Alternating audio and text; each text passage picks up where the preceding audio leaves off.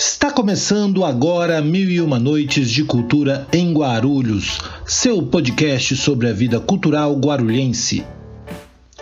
Meu nome é Vitor Souza e nos próximos minutos eu convido você a conhecer mais e se integrar com a vida e com as histórias da cidade.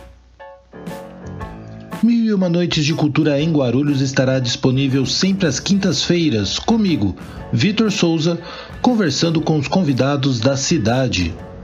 A produção é de Rosângela da Silva e é um oferecimento da Guarulhos Cultural.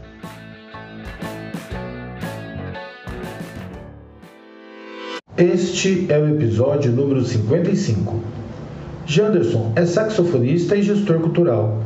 Aos 14 anos, iniciou os estudos de saxofone na Orquestra Pimentinhas, em Guarulhos, onde teve seu primeiro contato com saxofone. Atualmente é acadêmico de produção cultural e gestão de organizações do terceiro setor. É membro do Conselho Municipal de Políticas Culturais de Guarulhos, além de fazer parte da coordenação administrativa do projeto Orquestra Pimentinhas. Paulinho é servidor público e tem grande identificação com a cultura popular da cidade de Guarulhos. Em 2013, assume a coordenação da Orquestra de Violeiros Coração da Viola e de lá para cá vem atuando como agitador em diversos projetos como Café com Viola, Sertanejo Raiz, Sertanejo Bom Demais, Mulheres que Cantam e tem uma expressiva participação nas festas em louvor a Nossa Senhora de Bom Sucesso. Tenho o prazer de receber neste 55º episódio do podcast Mil e Uma Noites de Cultura em Guarulhos, Janderson Rocha e Paulinho Trevazai. Janderson, Paulinho, sejam muito bem-vindos. Um prazer ter vocês aqui com a gente nesse episódio do nosso podcast. Queria que vocês se apresentassem para a nossa audiência. Podemos começar com você, Janderson? Perfeito. Boa noite, boa noite, Vitor, Rosângela, Paulinho. Vamos que vamos. É, bom, me chamo Janderson Rocha, né? tenho 28 anos, sou músico, saxofonista, também faço gestão de projetos culturais. Hoje atuando né, é, onde eu moro, aqui no bairro dos Pimentas, né, na Vila Ni, e desenvolvendo os trabalhos comunitários por aí, também fazendo gestão em outros projetos, trabalhando com o fortalecimento né, da cultura no, nos bairros. Meio que resumido assim os trabalhos. Não, super resumido, fica tranquilo aí que depois a gente vai querer falar um pouquinho mais dessa sua trajetória, conhecer um pouquinho mais o Janderson e também os projetos que você desenvolve aí na região dos Pimentas, mas vamos trazer então o Paulinho aqui para a conversa. Paulinho, poderia se apresentar aqui para a nossa audiência? Boa noite, Vitor. Boa noite, Janderson. Boa noite, Rosângela. Eu sou Paulo César, né? conhecido como Paulinho. Adotei o nome artístico Paulinho Travasai. É, desde 2004 trabalho na Secretaria de Cultura, na Prefeitura de Guarulhos e tento ser um mais um colaborador da cultura local, né? tentando enxergar e tentando trabalhar um pouquinho com o conhecimento que a gente vai adquirindo ao longo dos anos, né? principalmente na cultura popular não me sinto um artista, sou só um colaborador, estou aqui agora batendo um papo com vocês e vai ser um prazer poder trocar essa experiência com vocês por aqui. Prazer todo nosso, Paulinho. Um grande incentivador da cultura, reconhecido aí por, pelos artistas da cidade. Prazer imenso ter você aqui com a gente. Vamos começar então nosso podcast conhecendo um pouquinho mais é, do Janderson. Janderson, você, bom, você começou é, jovem, né, na música. Com 14 anos você já estava fazendo a sua formação, é isso? Isso, isso. Comecei através de um, de um projeto chamado Orquestra Pimentinhas, né, aqui em Guarulhos, que reunia as crianças do bairro dos Pimentas. E a gente tinha aula antigamente no Centro Educacional da Mastor, né? É, tocava saxofone na época, né, através do, do próprio projeto, o maestro Vanderlei Vance nos levou até o Ibirapuera, né, onde eu desenvolvi a parte saxofone com um grande mestre da música, né, do saxofone, que é o Nailor Azevedo Proveto, firme e forte. E você já tinha algum conhecimento musical? Sua família já transitava na, nas artes? Não, não. Como é que era? Então, no caso, na, na, arte, minha família, ninguém é da arte, né? No caso, só eu mesmo. É, eu entrei na música meio que de, de sabe, bonde, assim. Tava a galera lá na escola, todo, todo essa quinta apareceu um ônibus lá. Eu falei, como é que é esse negócio aí? Todo mundo indo passear. Pessoal, a gente tá indo tocar numa banda aí. Eu, meu, como essa banda e tudo, ah, a gente tocava instrumento e tudo, aí eu falei, aí me inscrevi, né, para participar do projeto, para ver como é que era. Até então não era nada, tipo, vou participar, vou tocar algum instrumento, assim. Aí foi quando eu participei a primeira vez, achei super, hiper, mega foda, assim, perdão o palavrão, achei super, mega top e, meu, comecei, sabe, me apaixonei pelo saxofone, ver a galera tocando, assim, mandando bala, aí eu falei, ah, agora é esse. E, e, bom, bacana. E você chegou e já foi direto no Adamastor esse primeiro dia que você foi? Sim, sim. No caso foi no Adamastor. É, eu já fui direto para assistir lá, que a gente tinha na, na, lá no Adamastor, né? Então fui direto para lá. Depois que a gente marcou, meus pais, né? No caso minha mãe, que foi me acompanhando, é, na reunião com o maestro para saber se era isso mesmo, se eu participava do projeto, se eu estava super afim de participar e outros pormenores. Aí, for, formalizado, né, minha mãe foi, tudo certo, vou participar, comecei a tocar saxofone né, na banda Orquestra Pimentinhas, onde tinha aula de musicalização né, no começo, depois a gente pegava instrumento e questões de teoria também. E se... Aí, fortificado isso, pode falar. Não, não, eu ia perguntar como que foi a decisão pelo saxofone? Então, saxofone, cara, eu quando eu entrei assim, vi a galera tocando, mas achei tão bonito, sabe? No, lógico que naquela época também não era aquela, aquele som de Kennedy, né, galera? Não tinha aquele negócio todo. Mas, cara, achei tão bonito o saxofone assim que eu falei, meu, eu quero esse. Aí eu tenho certeza que é esse? Tem. Aí eu fiquei na dúvida entre saxofone e o trombone de vara, né? Aí eu falei, meu, não vou no saxofone, vou no saxofone. Aí acabou que escolhi o sax mesmo. Não, que bacana. E aí depois você começou, começou a fazer a, a, aula, não é isso? Esse projeto. Sim. E daí, como, como que foi essa trajetória? O projeto ele tinha tempo de duração? Então, a, a, ante, antigamente, assim, a gente não tinha essa, no caso, eu, eu não tinha esse conhecimento sobre o, o, prazo ou, tipo, uma formação, no caso. A gente era um projeto que até então não era, não tinha aquela questão de uma escola de música como o Auditório de Ibirapuera, que antigamente, quando você entrava no, no auditório, você teria que é, completar os semestres, né, e de lá você saía formado, né. É, Instrumentinhas era um projeto de musicalização, como também tinha a banda da comunidade, tinha o Educação com os professores, né, o coral de educação e tudo. Até então não tinha esse período, ó, você vai entrar, vai fazer as aulas, se formar, subir o ciclo e depois você sai para o mundão de meu Deus. Até então era um projeto permanente. Assim, quando a gente foi avançando e chegando novos alunos, a gente criou uma meio que uma big band, né, que era uma orquestra da vila, que era uma forma também da gente meio que vender e fazer uma, uma, uma propaganda legal da, da própria Pimentinhas, né, que já vinha tendo esse, esse, como posso dizer, ia tendo esse ciclo, né? Então, conforme ia tendo, o pessoal ia, ia, firmando mais no instrumento e tendo essa expertise a mais, ou até mesmo avançando, a gente ia participando dessa Big Band, que era uma orquestra para poder já fazer os eventos, tocar em lugares fora, etc e tal. Né? Também que foi uma forma também da gente entrar no Ibirapuera, né? Que eh, teve um processo seletivo e o próprio mestre nos levou para lá para participar do processo seletivo e a gente entra na escola. Daí você entrou no Ibirapuera?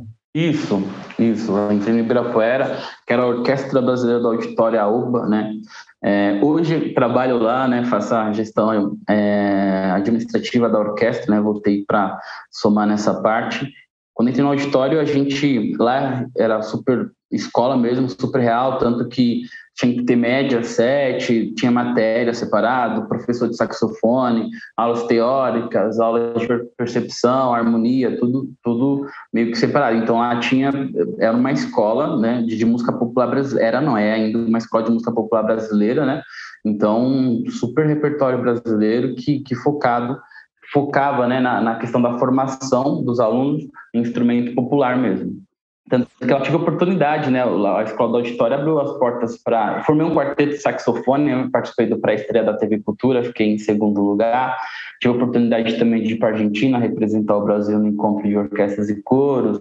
É, toquei em Samba Zeca Pagodinho, entre outros artistas também. Então, um auditório meio que abriu as portas para o mundo, para a gente poder mandar bala aí. Ah, muito legal, muito bacana. Bom, vamos trazer o Paulinho então para a conversa aqui. Paulinho, você começa a sua trajetória dentro da prefeitura, né, nos anos 2000, mas você já tinha uma vivência artística cultural antes, né? Como é que foi? Como que você se lembra assim da sua relação com a cultura é, de maneira ampla assim na sua vida? Nossa, vou buscar na memória aqui uma referência. Bom, tem um caos aí para contar, né? Quando eu quando eu reconheço alguma coisa de cultura, eu volto no tempo, muito tempo, eu tinha o quê? 10 anos, eu fugi de casa para nadar ali no Bosque Maia, e aí eu fui fazer uma curva e peguei a Tiradentes e desci. E tem aquela coisa das pessoas pegando as pessoas na rua para assistir espetáculo. E quando eu desci a Tiradentes, eu dei de cara conservatório ali, e ali no conservatório estava tendo um teatro de fantoche, e a galera estava convidando as pessoas, né? Aí eu passei meio que assim com o olho arregalado, me puxaram.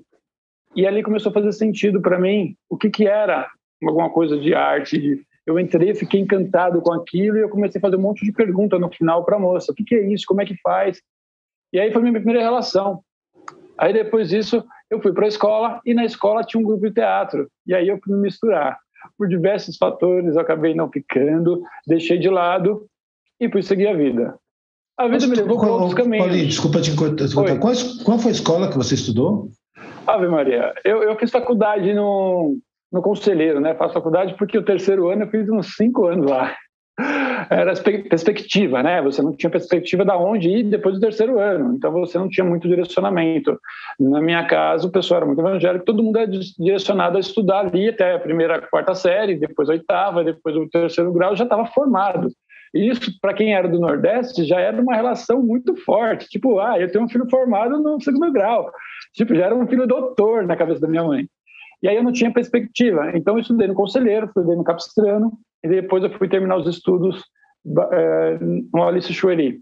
Né?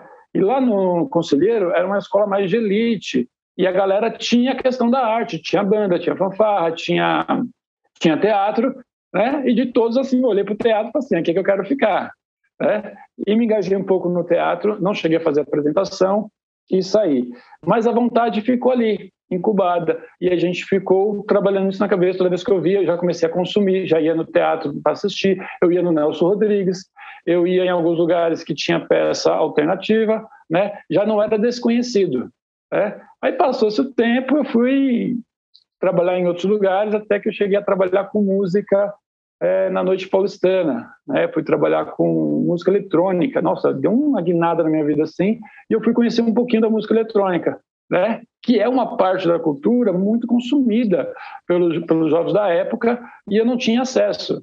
E ali eu conheci várias vertentes, três, é, é, várias linhas, né? Drum and bass, e eu comecei a ver uma relação da arte e fazer uma relação da arte com o teatro, da música com o teatro, e eu falei assim, mas tem mais coisas. É, e quando você não tem informação, principalmente, você fica meio perdido para que lado ir, né? Você pensa, o que, que é? E eu comecei a me envolver, me envolver, até que eu tomei conta da situação onde eu estava e fui cuidar da luz. Então, era uma casa noturna que tinha música eletrônica, né? E alguém fazia luz. Então, tinha uns scans, tinha é, as luzes pescando ali, eu falei, o que, que é isso? E eu fui mexer, e comecei a mexer com isso. Então, durante a noite, enquanto não abria as outras coisas, eu ficava mexendo na luz, criando luz para as pessoas dançarem. E aquilo foi fascinante para mim, né? E aí eu comecei a descobrir mais um, mais alguma área. Mas a minha relação realmente com a cultura se deu depois, né? Quando abri um concurso público na prefeitura de Guarulhos, eu por ter mexido na iluminação de uma casa noturna, sabe, assim, por cima de alguma coisa, falei assim, ah, eu vou fazer vou fazer sem pretensão nenhuma. Eu falei, vou fazer e vamos ver que seja que Deus quiser. Fiz a, prova, fiz a prova, lembro que eu fiz a prova, né? Fiquei em último colocado, fui o último a ser chamado na lista, né? Aí depois tinha a prova prática. Eu falei, ferrou. Como é que eu faço uma prova prática aqui? Eu nem sei o que, que é. Aí fui pesquisar, fui estudar, procurei pessoas, procurei todo mundo, consegui fazer a prova prática. Na prova prática eu fiquei em segundo lugar, com a mesma pontuação do primeiro, né? E aí minha vida artística na cidade começa porque eu começo a ter relação direta com os artistas da cidade.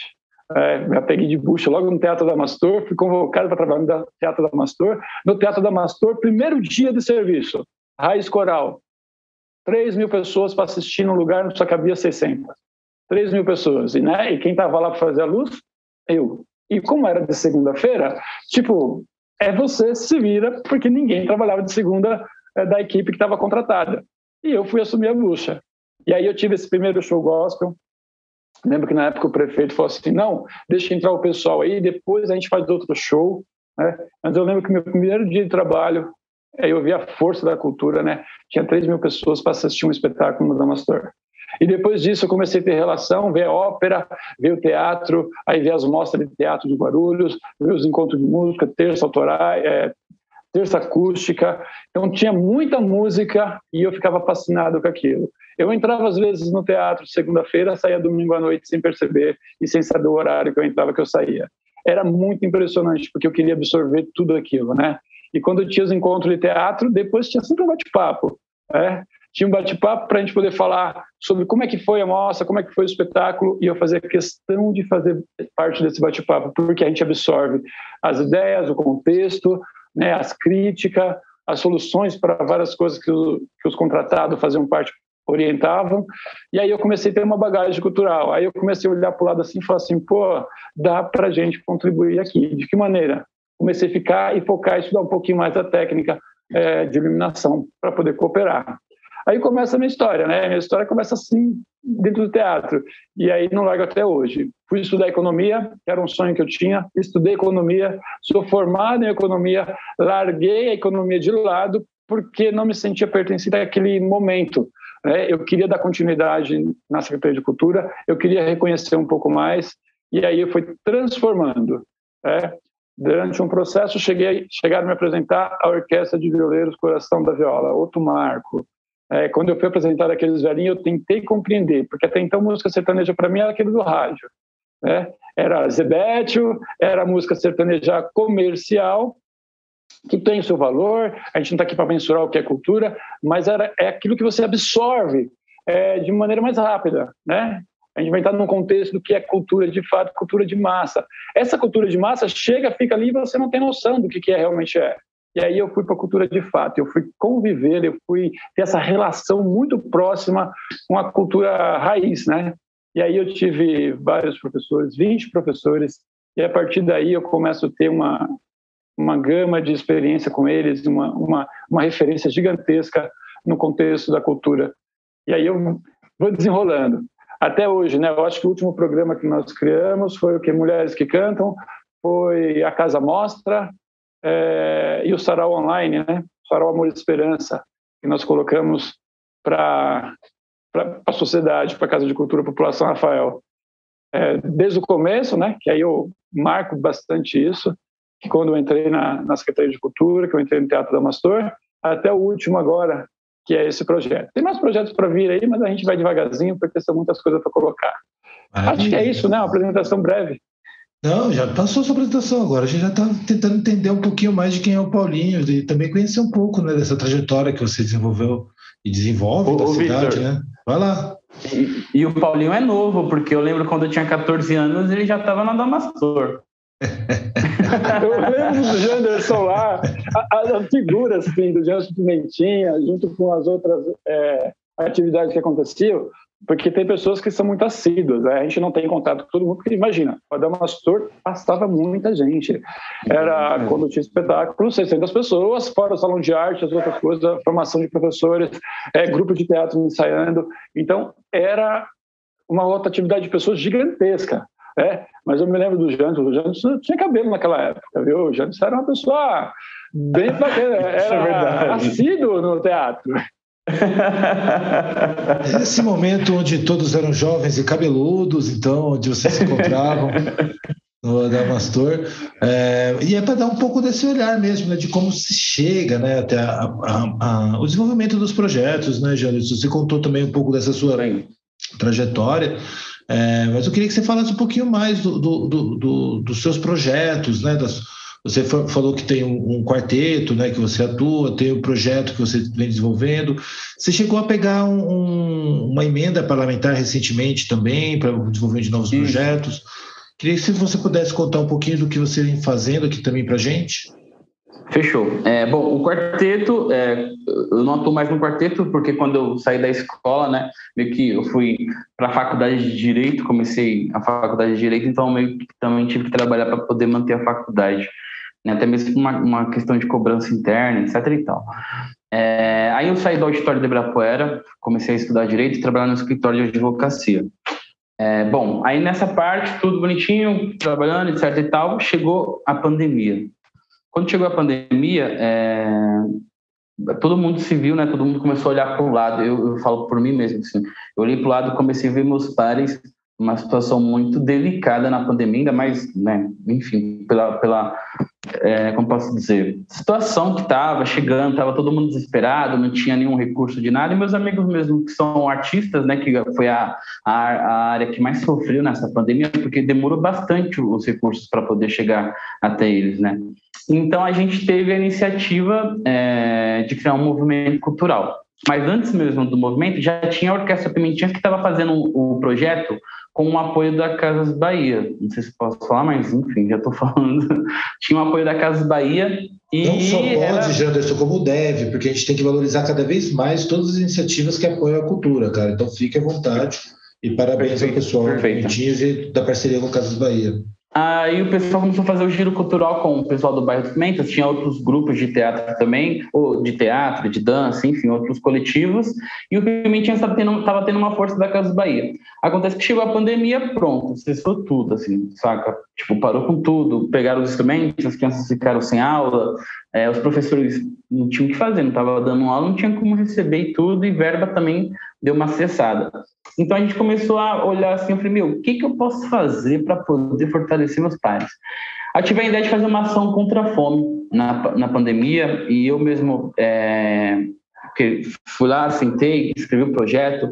A, a, primeira pessoa que a gente fez, né, eu entrar em contato foi o pessoal do Rotary Club de Guarulhos, aqui do centro. O pessoal super achou bacana, apoiou a gente também, deu uma força. E através do Rotary Club também a gente conseguiu o apoio da própria Fundação Casas Bahia, que eles fizeram uma boa ação também, assim, somou pra caramba. E a gente começou então a fazer essa questão do movimento cultural através da Orquestra Pimentinhas e outros coletivos que estavam aqui no bairro dos Pimentas. Foi aí que eu comecei a engajar mais no projeto da Orquestra Pimentinhas. Nada formalizado, mas uma questão mais de parceria e de querer ver o projeto andando. É, começamos esse bate-papo e tudo, enfim, teve eleições, né? Abriu a pandemia, deu uma pausa para as eleições, e nisso tudo aí eu consegui um, um me apresentar né, para um, um deputado Alencar, é, deputado federal do PT, né, deputado Alencar, e eu tive a oportunidade também nessa reunião de falar para ele, poxa, a gente que a área da cultura é a área que foi mais afetada aqui na, no, no Brasil e também na região, né, e a gente está sem nenhum suporte, ela está com um projeto super bacana e esse projeto mingou, porque a galera aqui não tem como é, sair do bairro de Pimenta para estudar no centro de Guarulhos. O pessoal não tem nem dinheiro para comer, imagina para fazer isso. Foi que o Alencar deu uma, mandou um aporte para a gente de uma emenda parlamentar para poder fazer o custeio né, desses, desse, desse projeto Pimentinhas, que já vai dar início agora, nesse próximo, nesse mês mesmo a gente já está fazendo todo pré-produção, tudo bonitinho, e a gente vai dar início também, esse mês, nessa semana passada, eu acabei de receber um ofício também para compra de instrumentos, né, de mais instrumentos.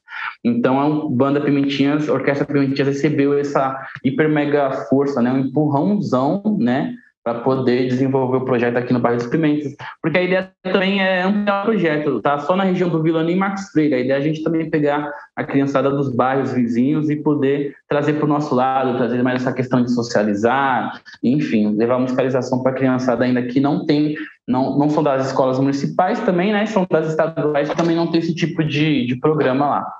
Aí eu estou fazendo essa gestão meio que administrativa da orquestra, também gestão da plataforma, enfim, de governo, prestação de contas, etc. Vou fazendo isso daí.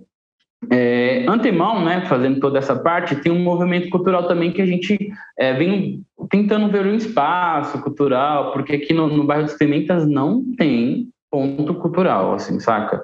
A gente não tem esse, essa força aí ainda, né? Mas se Deus quiser lá na frente vai ter alguma coisa boa para a gente aí para poder desenvolver a cultura aqui nos bairros, né? Vizinhos também no bairro dos Pimentos, bem como nos, nos demais. E a gente está nessa onda agora de conseguir um ponto cultural para poder desenvolver as atividades, porque hoje é, querendo ou não, até mesmo para você desenvolver atividade, a gente precisa de um apoio, enfim, de, de um suporte, ou para a galera do teatro, para a galera aqui do hip hop, ou um encontro que vai ter, sempre vai ter uma questão de som, microfone, etc e tal, e até mesmo um espaço, porque às vezes é, mesmo que a escola tinha aquele programa da escola da família, hoje está um pouquinho restrita ainda algumas coisas e a gente ainda passa por algumas partes burocráticas que a gente tem que ser super negociável, assim, saca?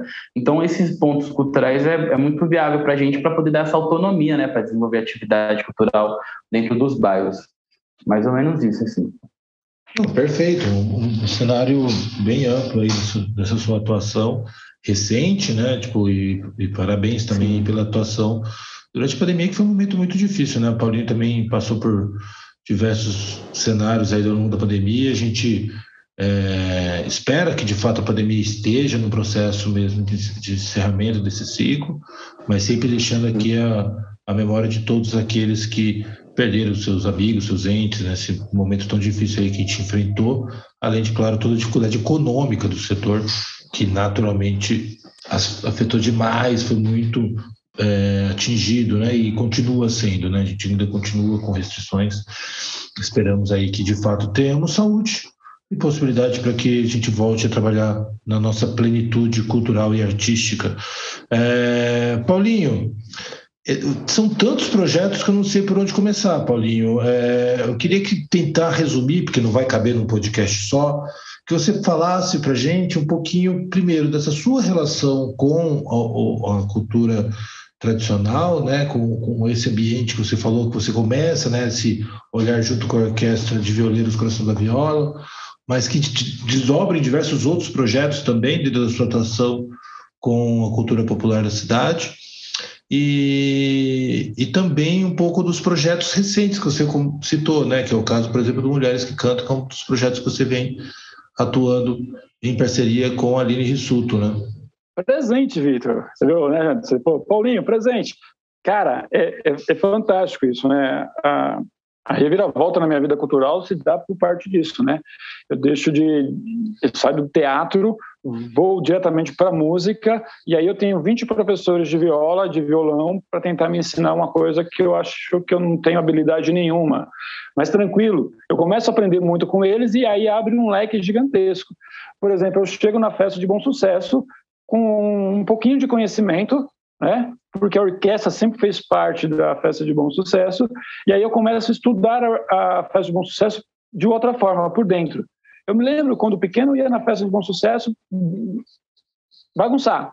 Sabe aquela coisa de juventude? Ah, vamos todo mundo! Vai todo mundo ver o show, come alguma coisa, bagunça lá, paquera e vai embora. E aí eu tenho outro olhar, um olhar mais técnico agora quando eu vou com a orquestra. Por quê? a gente, no primeiro ano que eu fui com a orquestra, a gente começou a perceber que os espaços estavam ficando pequenos para eles, né? Que eles estavam no palco, mas existe uma gama de violeiros gigantesca na cidade de Guarulhos que não tinha mais espaço, não tinha mais tempo para colocar no, no, palco. E aí a administração, na época, resolve fazer e criar o Rancho dos Romeiros, né? Abre-se um outro leque. O que era o Rancho dos Romeiros? Era um espaço para os artistas que não tinham mais espaço no palco principal poder continuar fazendo parte da festa. Né? Isso é muito relevante porque imagine você que fez parte da festa durante 40 anos e de repente um, um, cara mais famoso, vamos supor assim, chega e ocupa aquele espaço. Como é que você se sente? É? A orquestra estava passando por aquilo e aí esse Rancho dos Romero veio a calhar e veio para também dar suporte da vida para a música caipira. E aí nós tínhamos um porém, né? Tinha, tem um conceito, não dava para ser um espaço para que fosse para todos os músicos sertanejos, porque a maioria dos músicos sertanejos comercial tinha espaço em barzinho, tinha espaço em, em shows, né? E o do tradicional não tinha. E nós precisaríamos resgatar um pouco da cultura caipira mesmo, da dupla, da viola e do violão, né? Da primeira e da segunda voz. E a gente criou esse espaço e a gente diz assim, ó, aqui só pode viola, violão, e aí a galera tem que fazer primeira e segunda voz, não dá para colocar banda, não dá para colocar baixo, não dá para colocar gaita, né? Foi meu primeiro embate com os artistas da música raiz. É, Potiguar, um abraço, um beijo, foi um cara fantástico, é um cara gigantesco. Ele chegou para mim e falou assim: O que, que você está fazendo? É, e aí a gente, junto em contexto, falou assim: não, a gente precisa resgatar essa coisa da moda de viola e a gente precisa preservar. Então esse passo é para isso. Né? Em primeiro momento ele bateu de frente assim, ele olhou assim, não entendeu, mas depois ele falou assim: você tem razão. A gente consegue tocar em vários outros lugares, as duplas estão perdendo os espaços, vamos manter. E aí a gente fez uma parceria gigantesca. Aí os violeiros da cidade resolveram abraçar o projeto tanto é que o projeto Ranjos Romeiros, para mim, é muito significativo, porque ali a gente faz a consagração dos artistas e da, do, do movimento da cultura popular. Que dentro do, do Rancho dos Romeiros nós temos lá também a tradição da alimentação em devoção à Nossa Senhora de Bom Sucesso, onde os cavaleiros se propõem a fazer a alimentação, né? E não é para vender, é doação. Porque tem uma galera que prepara aquilo para que os viajantes possam chegar e usufruir, né? Chegar cansado, tomar uma água e almoçar, né? E tudo isso em nome de Nossa Senhora do Bom Sucesso, né? Que com o tempo a gente aprende e vai convivendo e, e vai fazendo parte da fé. Hoje eu tenho uma fé tão grande na Senhora do Bom Sucesso que eu passo lá e eu vejo as senhoras de 70, 80 anos me chamam, pegam no meu braço para poder fazer o trajeto do coração sagrado à igreja de São Benedito.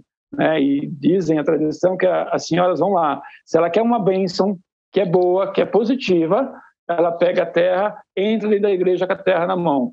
Se ela quer curar alguma enfermidade, que é coisa ruim, ela pega a terra e joga do lado de fora da igreja.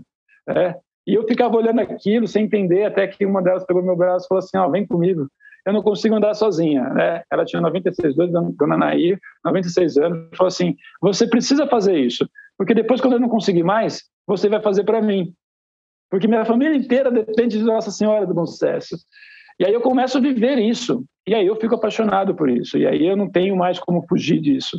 Né? Então, o Rancho do Zomeira, festa de bom sucesso, é, a gente começa a participar de uma maneira mais intensa. Né? Nós temos o, a, a carreata, né, que a galera da igreja pega, faz um cortejo gigantesco de carro e leva a santa até a matriz no centro. Depois nós temos a cavalgada e a moto romaria. Antigamente era feito pelo, pelos cavalos, pela cavalgada, trazia a santa de volta, mas aí o percurso é gigantesco. Com o asfalto começou a ficar inviável. Então, nesse sentido, preferiu que a, a, o pessoal da moto pudesse levar. Então, tem a, a Moto Romaria, que pega a Santa no centro, leva ela até a igreja, depois é uma grande festa entre eles, né? fazendo parte sempre né? em devoção a Nossa Senhora do Bom Sucesso. Tem a Noite das Artes, que antecede é, todo esse festejo, que é antes da festa da Carpição, que é toda a primeira segunda-feira de agosto, né? que é o que é, é a relação local da, dos artistas com a festa, com a igreja, né? por não ter mais espaço, eles começaram a fazer a Noite das Artes e começaram a divulgar esse trabalho. Então, antes de qualquer coisa acontecer, a festa acontece na segunda-feira. No primeiro sábado que antecede a festa, eles já fazem o encontro deles para também fazer parte da festa. É. E essa história começa a me enraizar ali. Eu começo a estudar, pesquisar e ver de que maneira que isso é importante para a cidade, né? E hoje eu estou muito feliz porque eu vejo algo consistente nascer dentro da cidade de Guarulhos, que é Bom Sucesso, Cultura e Tradição. Um grupo de artistas da cidade renovando e trazendo a tradição para os dias atuais. Então, uma vez por mês, eles estão se reunindo no Centro de Cultura de Carpição, uh, que é aquela, aquela casa de cultura que fica do lado da Igreja de Nossa Senhora do Sucesso. Estão se reunindo para fazer moda de viola, para fazer os encontros é, dos jovens, para fazer o um encontro dos artistas que não são da, da, cultura popular, que tem outra vertente, mas eles se reúnem ali para manter viva essa tradição. E não é iniciativa privada, pública, é, é tem inteiramente só da galera que convive naquilo, né? A gente precisa fortalecer o bom sucesso. Como que a gente pode fazer? A gente precisa da ajuda. Aí me convidaram, me chamaram e, perguntaram para mim qual o caminho. É, aí a gente tem um pouquinho de experiência e falou assim, ó, vai, faz dessa forma, vamos ver onde vai.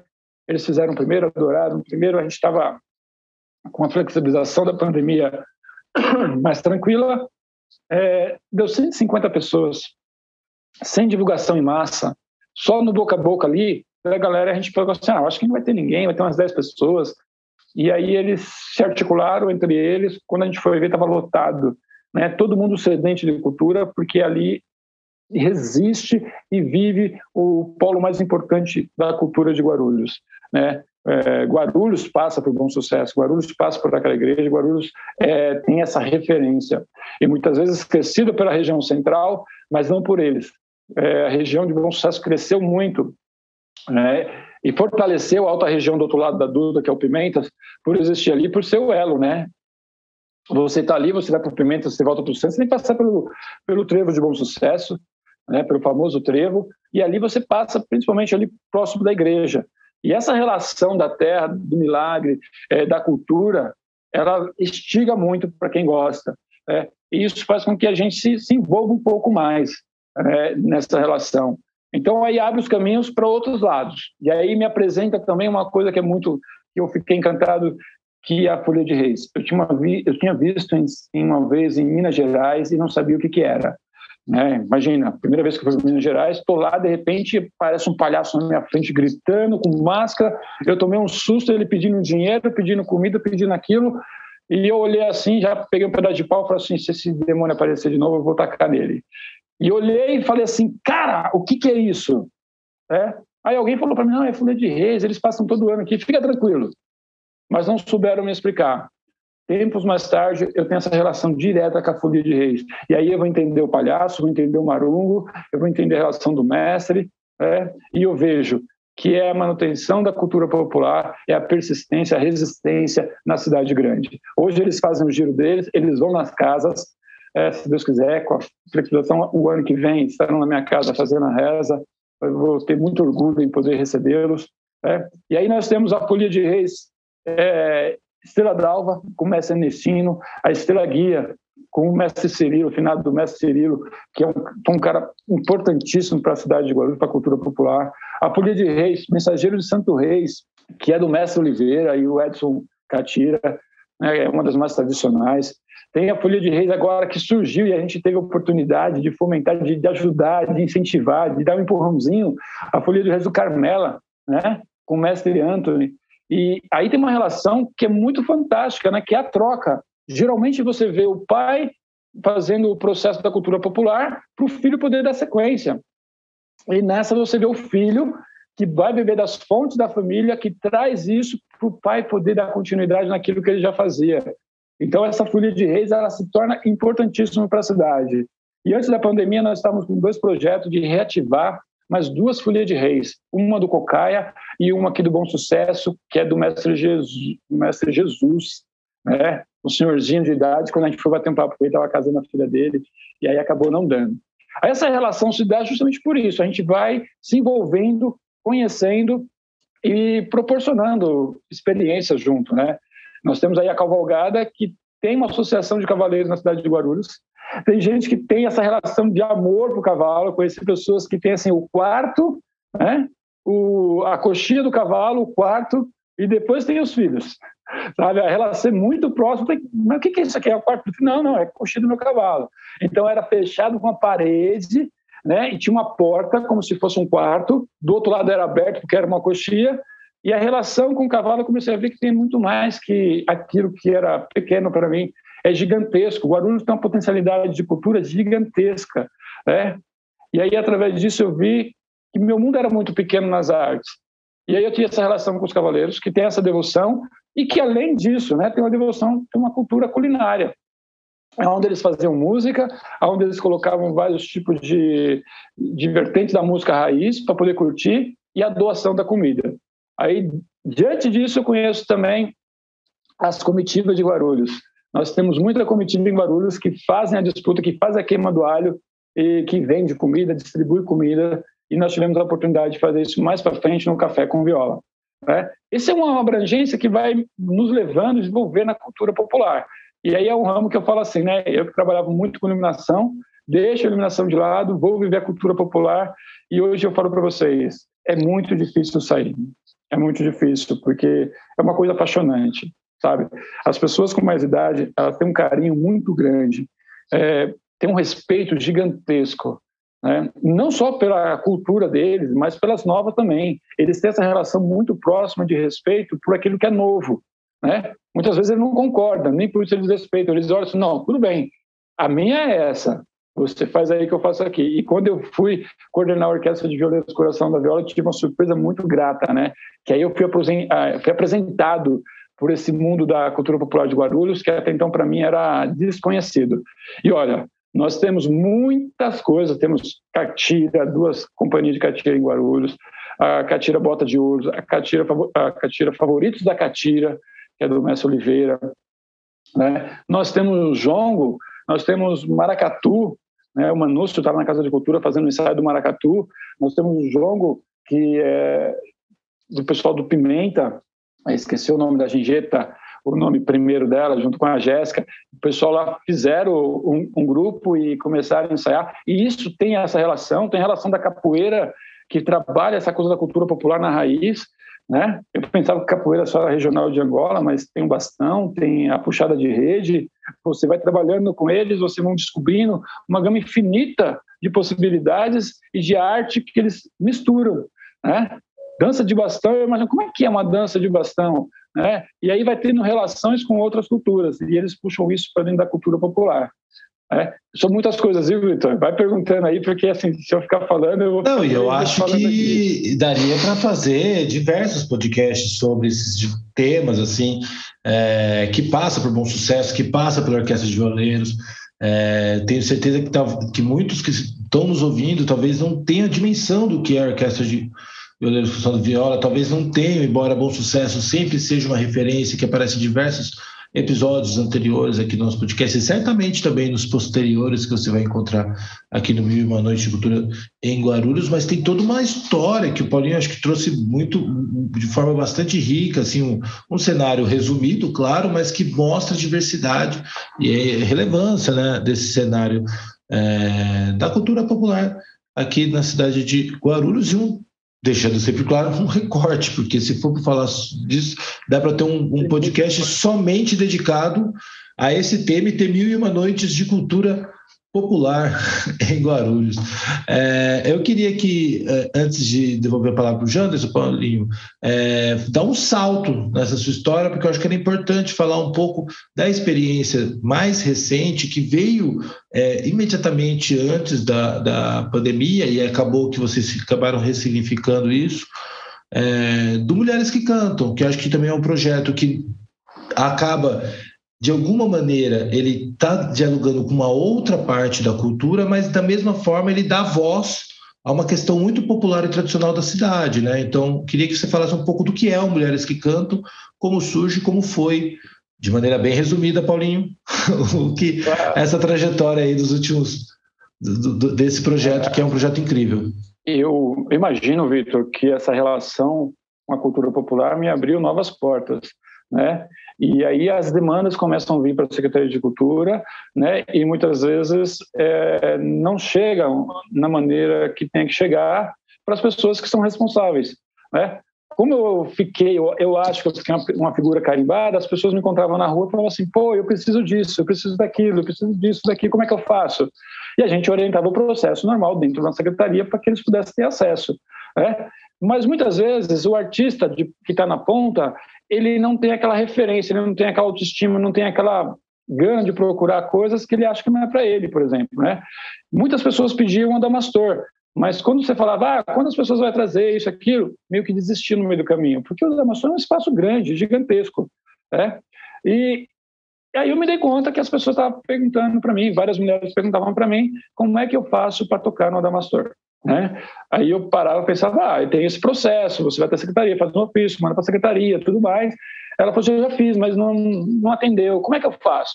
E diante dessa necessidade, eu bati num papo com o Adalmir Abreu, ele falou assim, Paulinho, tem muita gente procurando, como é que a gente pode fazer? Vamos criar algo para que atendesse esse povo, né? Aí eu fiquei em casa meditando, batendo um papo, sempre assim, bom, tá na hora da gente começar a criar alguma coisa que seja interessante para essas mulheres e de que forma que eu posso fazer isso. Aí eu tive, sei lá, percepção, assim, ah, vou fazer mulheres que cantam no Damastor, essas mulheres que querem fazer parte do processo, né? que passam, que a gente tinha um edital de chamamento e tudo mais, que passaram por esse processo e que não conseguiram, de repente a gente pode atingir várias mulheres ao mesmo tempo. Na minha cabeça, inicialmente, era colocar umas 10. Aí eu percebi que não ia dar. Por quê? Colocar 10 mulheres lá, cada uma ia cantar uma música e o tempo, nós ia passar dois dias lá e elas não iam cantar. Aí eu fiz uma proposta de fazer com quatro mulheres. E aí o secretário na época teve uma resistência, porque ele falou assim, ah, mas um projeto está começando, a gente pode colocar num espaço menor, né? E conceitualmente eu achei assim, bom, se elas queriam sempre participar no Adamastor, se a gente levar para um espaço menor, talvez não atenda a necessidade, o desejo, a vontade delas. Né? Aí bati o pé e falei assim: ah, não, vamos tentar fazer dessa forma. Fiz um projeto, escrevi, porque eu nunca pude fazer projeto, tive que aprender a namar. Fiz um projeto, escrevi o projeto, apresentei, né? usei vários argumentos e aí consegui é, fazer a primeira edição. É, para o meu espanto, eu acho que eu tinha bolado alguma coisa para ajudar e já ia sair fora. E aí, quando eu vi né, a relação no camarim de um artista da cidade, que eu conheci através de um céu, varrendo o céu, varrendo o chão um céu, cantando, né? E quando eu conversei com ela, ela falou assim: minha vontade era cantar no Adamastor. Né? E aí ela realizando o sonho dela, eu vi que tinha um propósito um pouco maior, que não era só um show, que não era só um espetáculo, realmente é política pública sendo entregue para aquelas mulheres que estão na periferia, que estão em outros lugares que não têm realmente acesso. Essa questão do acesso ao equipamento mais importante da cidade é, foi grandioso. Né? Foi grandioso. E aí cresce mais ainda nos tempos atuais, hoje, com a coordenação da Aline Rissuto. Né? A Secretaria de Cultura tem uma parcela importantíssima nisso, mas é um programa de mulheres, coordenado por mulheres, e cada vez menos nós vamos, estamos é, fazendo parte, nós estamos do outro lado. Porque se tem uma coisa que as mulheres têm, são competência para fazer aquilo que gostam, e fazem muito bem. E o programa Mulheres que Canta, na, na coordenação de Aline Rissuto, está pegando é, proporções gigantescas. É, nós teremos a semana que vem, em homenagem a essa Semana da Mulher, é, uma edição fantástica com mulheres com vozes potentes que vão cantar, que vão é, realizar o sonho de estar lá no palco. E aí tem coisa que é fantástica, Victor, né, Janderson principalmente, é, tem essa relação com a cidade. Isso traz com que as pessoas possam ter identidade cultural com a cidade. Que muitas vezes você tenta a primeira, tenta a segunda, tenta a terceira, você não consegue, você abandona, você tira o pé. Você fala assim, ah, Guarulhos não tem jeito, Guarulhos não tem incentivo, Guarulhos não, não dá oportunidade. Né? E a gente está transformando isso, está trazendo de volta. É, já tem um exército de mulheres fazendo parte, se inscrevendo, é, acompanhando o processo através do Instagram.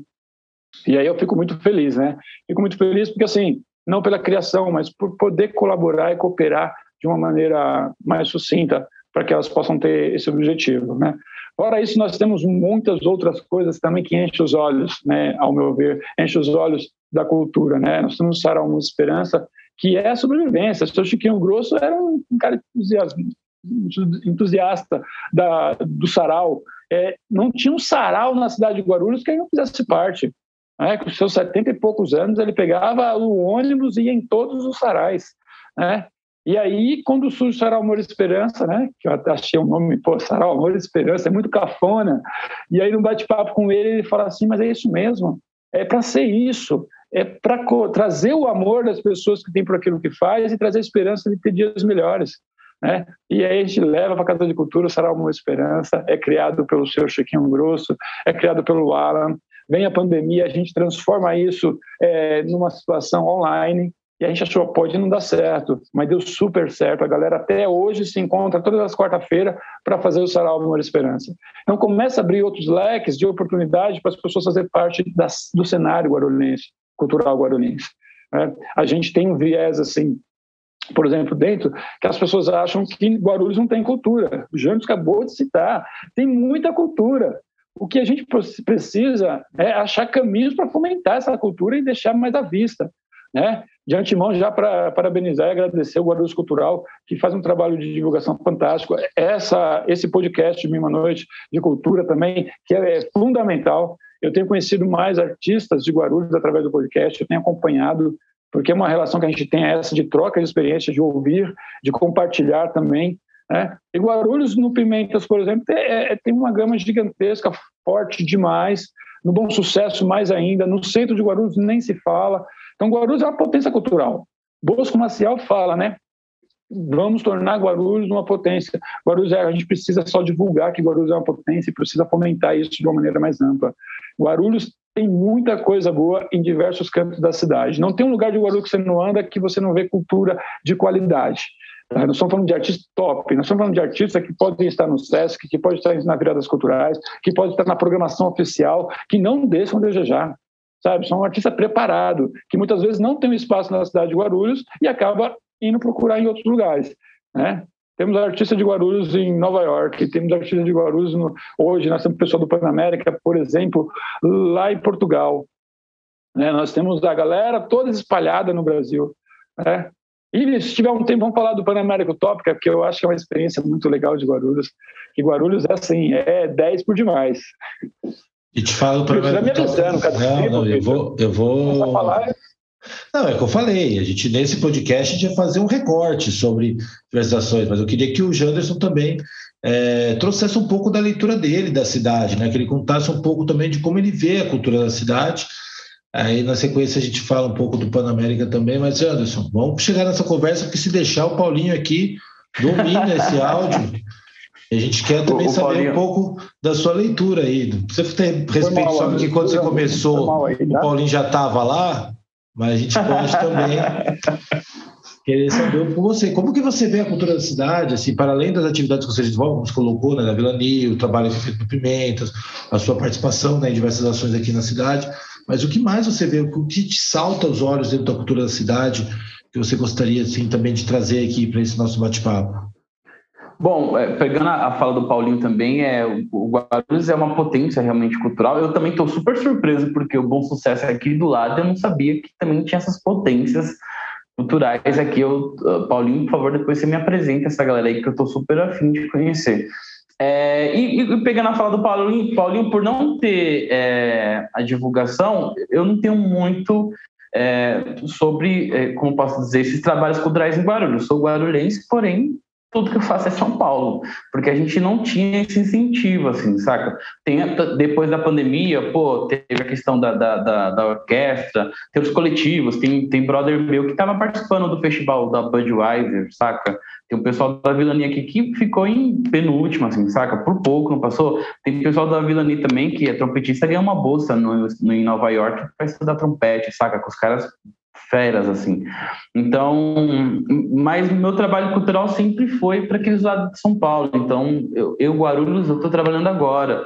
É tudo novo para mim nessa questão de, de, gestão aqui mesmo dentro da cidade, e até mesmo na periferia. Tem sarau, tem batalha de MCs aqui, e é tudo também bem novo. Então, é, até mesmo fico surpreso, como eu estou falando aqui, porque eu, bom sucesso aqui do lado, eu não sabia dessa, dessa galera também que está super desenvolvendo um trabalho. E por a gente não divulgar, saca? Então, o único canal, por exemplo, que eu tô, também concordo plenamente é o, o Guarulhos Cultural, que está divulgando esse tipo de trabalho, porque até mesmo oficialmente, né, do, do, do, do, do município, a gente não tem esse tipo de divulgação.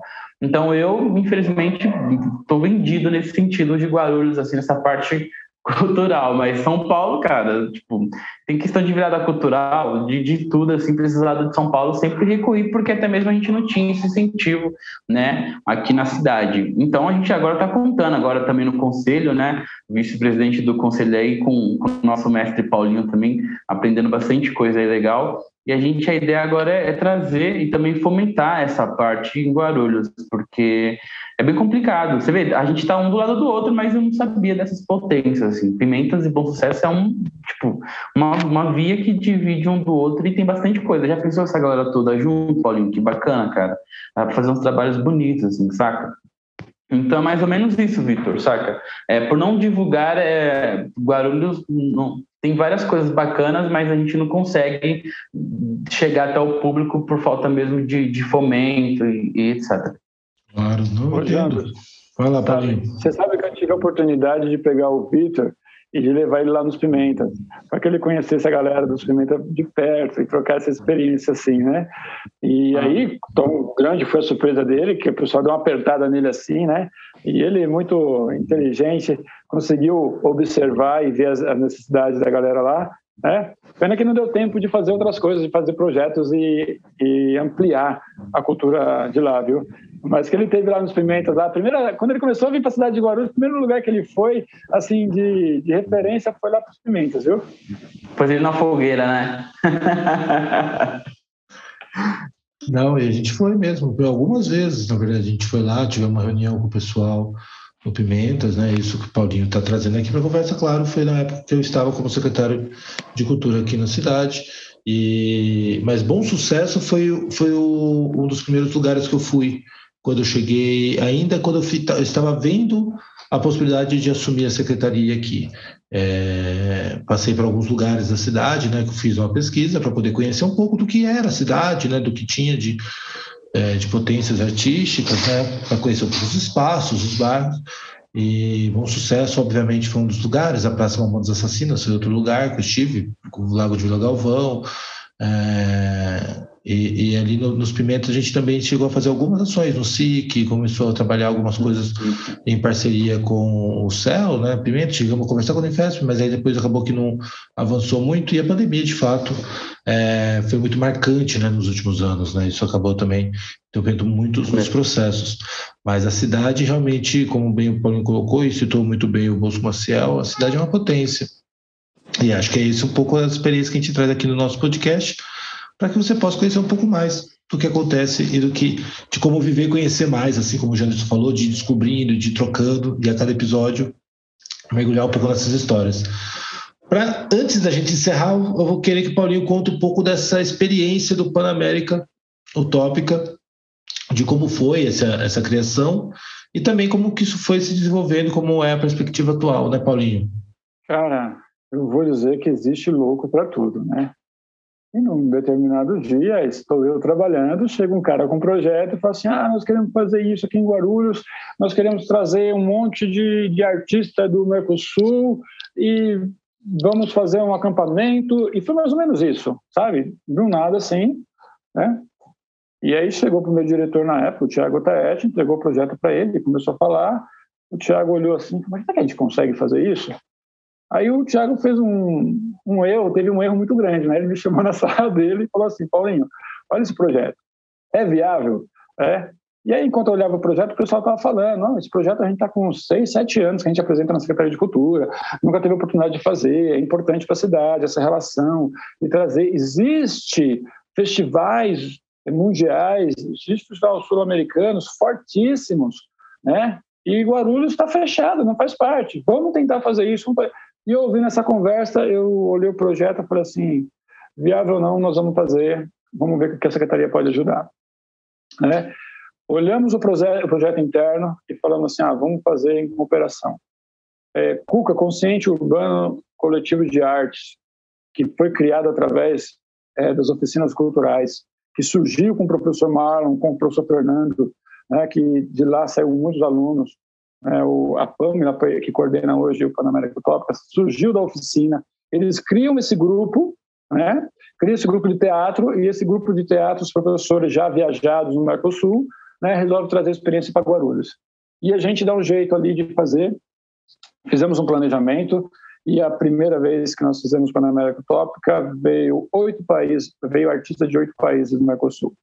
Nós tivemos oito países aqui, chilenos, uruguaios, é, mexicanos, bolivianos, é, argentinos, equatorianos. Nós tivemos artistas dessas cidades inteiras aqui e a gente teve uma experiência fantástica. Aonde nós vamos deixar esse pessoal?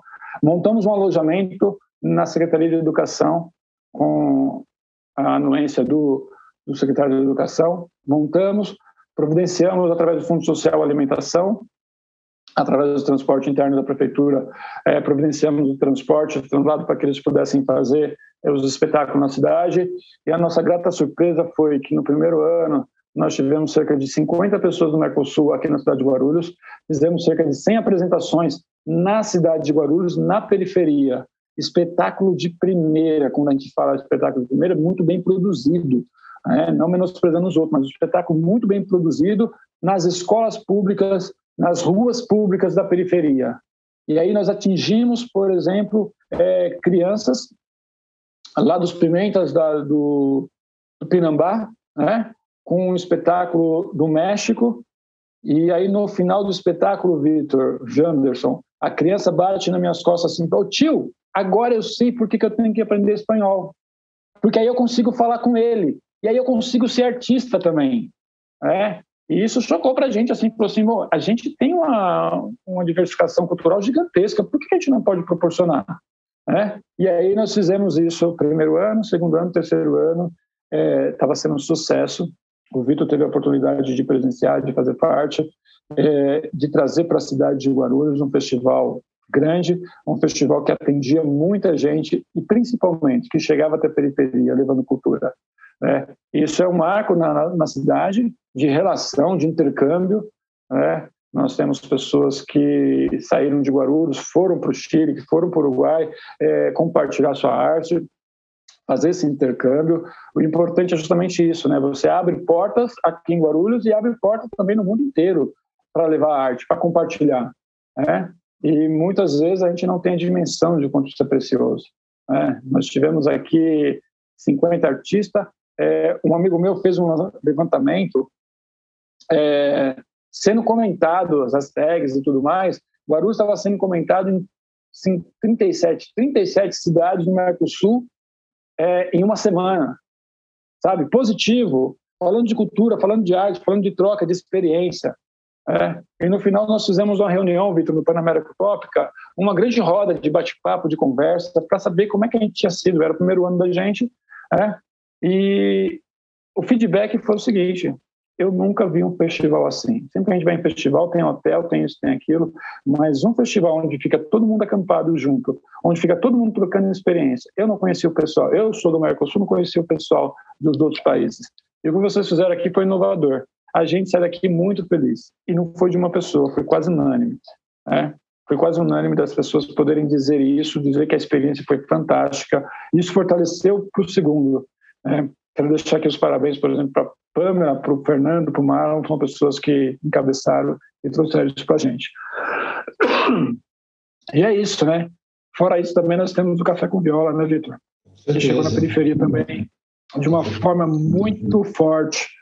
Café com Viola atendeu cerca de 10 mil pessoas no Teatro Ponte Alta. Café com Viola proporcionou para as pessoas, no domingo, é, para artistas da cidade poder ter lugar para apresentar, nesses anos, para mais de 100 artistas. E um projeto de formação, formação de público, é, de pertencimento ao espaço também. O que era o Céu Ponte Alta lá longe se tornou referência para vários artistas, não só de Guarulhos, mas vários artistas das cidades ao redor de Guarulhos, é, para a cidade do estado, para a cidade de Minas Gerais, da Bahia, do sul do país. Teve gente que veio do, de Rio Grande do Sul para cá para poder fazer parte do Café com Viola. Então é um projeto também que nasce para a periferia. E a gente tem assim exemplos fantásticos que aquilo que é feito na periferia e misturado, porque na periferia já tem muita arte, quando você mistura e dá um gás, dá um amp, né, e dá um incentivo, as coisas fluem de maneira fantástica, porque lá eles estão carentes de ter esse acesso mais refinado, de ter oportunidades de, de mostrar. Né? E toda vez que a gente ia para a periferia, a gente não só levava o espetáculo, a gente misturava com o espetáculo que estava lá, com a galera do Pimenta, com a galera do Ponte Alto, com a galera do Carmela, com a galera dos bairros mais afastados. A gente fazia esse intercâmbio para que eles pudessem apresentar junto. Então era muito satisfatório ver a galera, tipo, dos Pimenta fazendo apresentação com os mexicanos. Eles ficavam encantados, né? E essa troca de experiência, né, para as pessoas é, é rico, é muito rico quando eles falam. Essa troca para a gente é fantástico, porque você começa a ter outra visão. Né? Como eu disse no começo, a gente não está para mensurar o que é cultura. A gente está para proporcionar a liberdade de expressão cultural na cidade de Guarulhos. É, e quando a gente consegue fazer isso com ênfase, quando a gente consegue fazer isso com apoios, mesmo sendo pouco, sabe? Precisa ter coragem também para arriscar, precisa ter coragem para criar novos projetos, precisa ter coragem para colocar a cara na frente e dizer assim, ó, eu gosto de fazer isso, eu vou fazer. É? De uma forma ou de outra, as portas vão se abrindo, a conexão vai criando sentido para que você possa fazer, é, abrir os braços para outros artistas e dar a mão. É? costumo falar assim, né? Um grande artista vai lá, sempre tem alguém para abrir o show dele. Aqui em Guarulhos é o seguinte, é todo mundo misturado fazendo um grande show para uma grande população da periferia. Guarulhos tem potencial gigantesco, viu, Janderson? Nós vamos ter a oportunidade, se Deus quiser, de fazer muitas coisas junto ainda para o Guarulhos, seja pela prefeitura, seja pelo conselho, seja pela, pela relação pessoal que a gente vai ter e a gente vai se aproximar cada vez mais. É, porque eu conheci o Jantos de muito tempo, mas eu não tinha essa relação de ficar conversando com ele. Agora, uma vez por semana, a gente tem que conversar, né? Tem que conversar. De é, não tem jeito. Mas é muito bom mesmo, pegando o gancho aqui do que o Paulinho falou, porque a, a oportunidade que eu tive de participar também de encontro internacional foi através de uma orquestra de São Paulo, né? Então, fui para a Argentina, participar do bicentenário da Argentina, em onde também estava todos os países da América do Sul, por uma orquestra de São Paulo. Mas olha que top tem, tem um, um, desculpa, tem um programa aqui dentro do município que também proporciona isso, olha que bacana, da mesma forma que a gente, né, eles vêm para cá, a gente também pode levar ou, ou, selecionar certos grupos que também possam representar no tipo de festivais lá fora. Isso é muito importante para a gente, porque é, é uma troca, gente, isso é muito enriquecedor, ainda mais na periferia, gente. misturou aqui, o negócio dá bom demais, saca? Então, é, é, muito importante isso. E esse podcast aqui eu tô tendo muita aula do que uma entrevista, uma aula total aqui com vocês. Bom demais. É, é, aula, é só compartilhamento de experiência. Olha, e ainda eu acho que não vai dar tempo da gente falar, né? Mas nós tivemos uma formação de público teatro infantil e teatro ponte alta. E aí nós tivemos uma relação com a galera da periferia e com a galera do centro mas vamos, vamos falar, tivemos uma relação da elite guarulhense com a relação com a periferia. E aí eles se surpreenderam. Depoimentos fantásticos. Nós tivemos, por exemplo, a, a Cinderela no Teatro Ponte Alta, que atendeu cerca de 3 mil crianças, né? E as pessoas, os, os, pais que foram fazer, os artistas, os atores, que eram pais de alunos do Matra Amabilis, tiveram essa relação direta e falaram assim: eu estou encantado com a educação, eu estou encantado com, com a concentração deles e, e com carinho deles. É, ou seja, a gente começou a romper barreira que as pessoas falam assim, eu não deveria fazer o quê na periferia? E hoje eu sei que tem os pais que saem daqui e vão fazer ação social lá, que vão fazer um trabalho lá, sabe? Por causa disso, porque a gente encurtou os laços. Nós somos todos iguais. Nós podemos andar em qualquer lugar. E na periferia tem gente muito educada, tem gente muito bem estudada, tem artista de ponta que merece e podem estar em qualquer lugar é, em qualquer palco, em qualquer lugar de destaque. Né? A gente só precisa criar uma oportunidade para isso. E já estão, né? Como o Jefferson colocou, a gente tem uma cultura na cidade, assim, um grupo de, enfim, diversos artistas profissionais que já transitam né, em diversos espaços e que estão. E cabe a nós aqui, né, na medida do possível, colocar luz nessas trajetórias para que todo mundo acompanhe, conheça e possa aproveitar o que a cidade oferece é, e muito importante dentro da diversidade de falas aqui que o Paulinho trouxe dessas ações ao longo do tempo é, que transitam pela cidade, que é esse contato, né, do artista com o público. E aí tem muito a ver com esse perfil que a gente trouxe aqui hoje, né, tanto o Paulinho quanto o Janderson são duas pessoas que atuam, claro, na área artística, mas que tem esse olhar é, de bastidor, né, que entende um pouco da produção, entende um pouco desse processo e que acaba sempre entendendo o fim né, dessa relação que a gente trabalha para buscar essa união e essa reflexão, essa vivência, esse entretenimento, enfim, cada um busca a sua relação, mas que se dá sempre no encontro do artista com o público. Gente, estouramos totalmente o nosso tempo aqui. Agradeço demais a nossa audiência que nos acompanhou até este momento. Para encerrar agora sim o nosso podcast, eu queria pedir para o Janderson, por favor, é, deixar suas redes sociais, as redes sociais dos seus projetos, e uma palavra final aqui para nossa audiência. Bom, minhas redes sociais é arroba Janderson com dois S, né, underline Rocha, e também sigam o movimento cultural do Vilani, né, um movimento aí que a gente está ampliando aí, está com umas ideias bacanas, a ideia também é conectar outros coletivos dentro desse movimento, para que não seja só cultural do Vilani, mas também para a gente criar uma frente única no bairro de Pimentas, é, junto com o pessoal do Bom Sucesso aí, do Paulinho, a galera também total, assim, os vizinhos aqui nossos também, para a gente poder fazer uma frente única e também desenvolver a cultura, né, dentro do nosso município e fazer o negócio acontecer.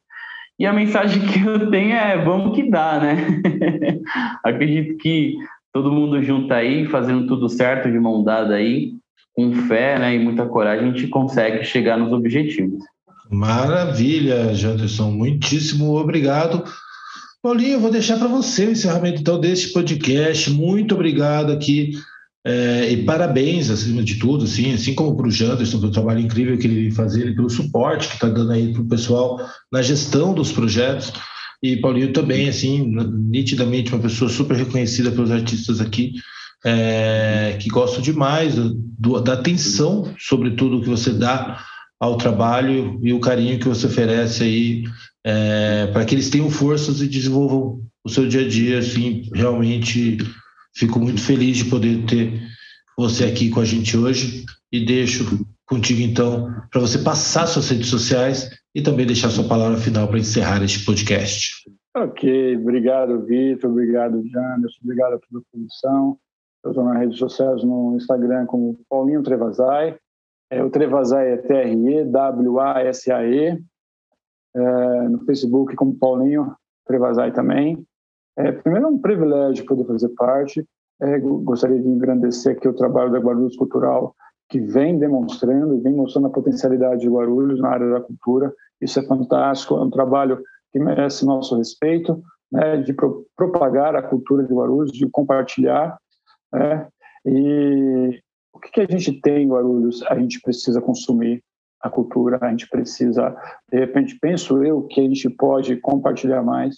A gente tem que valorizar aquilo que a gente tem do lado, a gente tem que compartilhar isso, tem que trocar essa experiência. Guarulhos é um celeiro potencial. Né? Nós temos aqui uma referência nacional, uma referência internacional, que é a Casa dos Cordéis, que é onde você vai, alguém conhece a Casa dos Cordéis através do Bosco Maciel.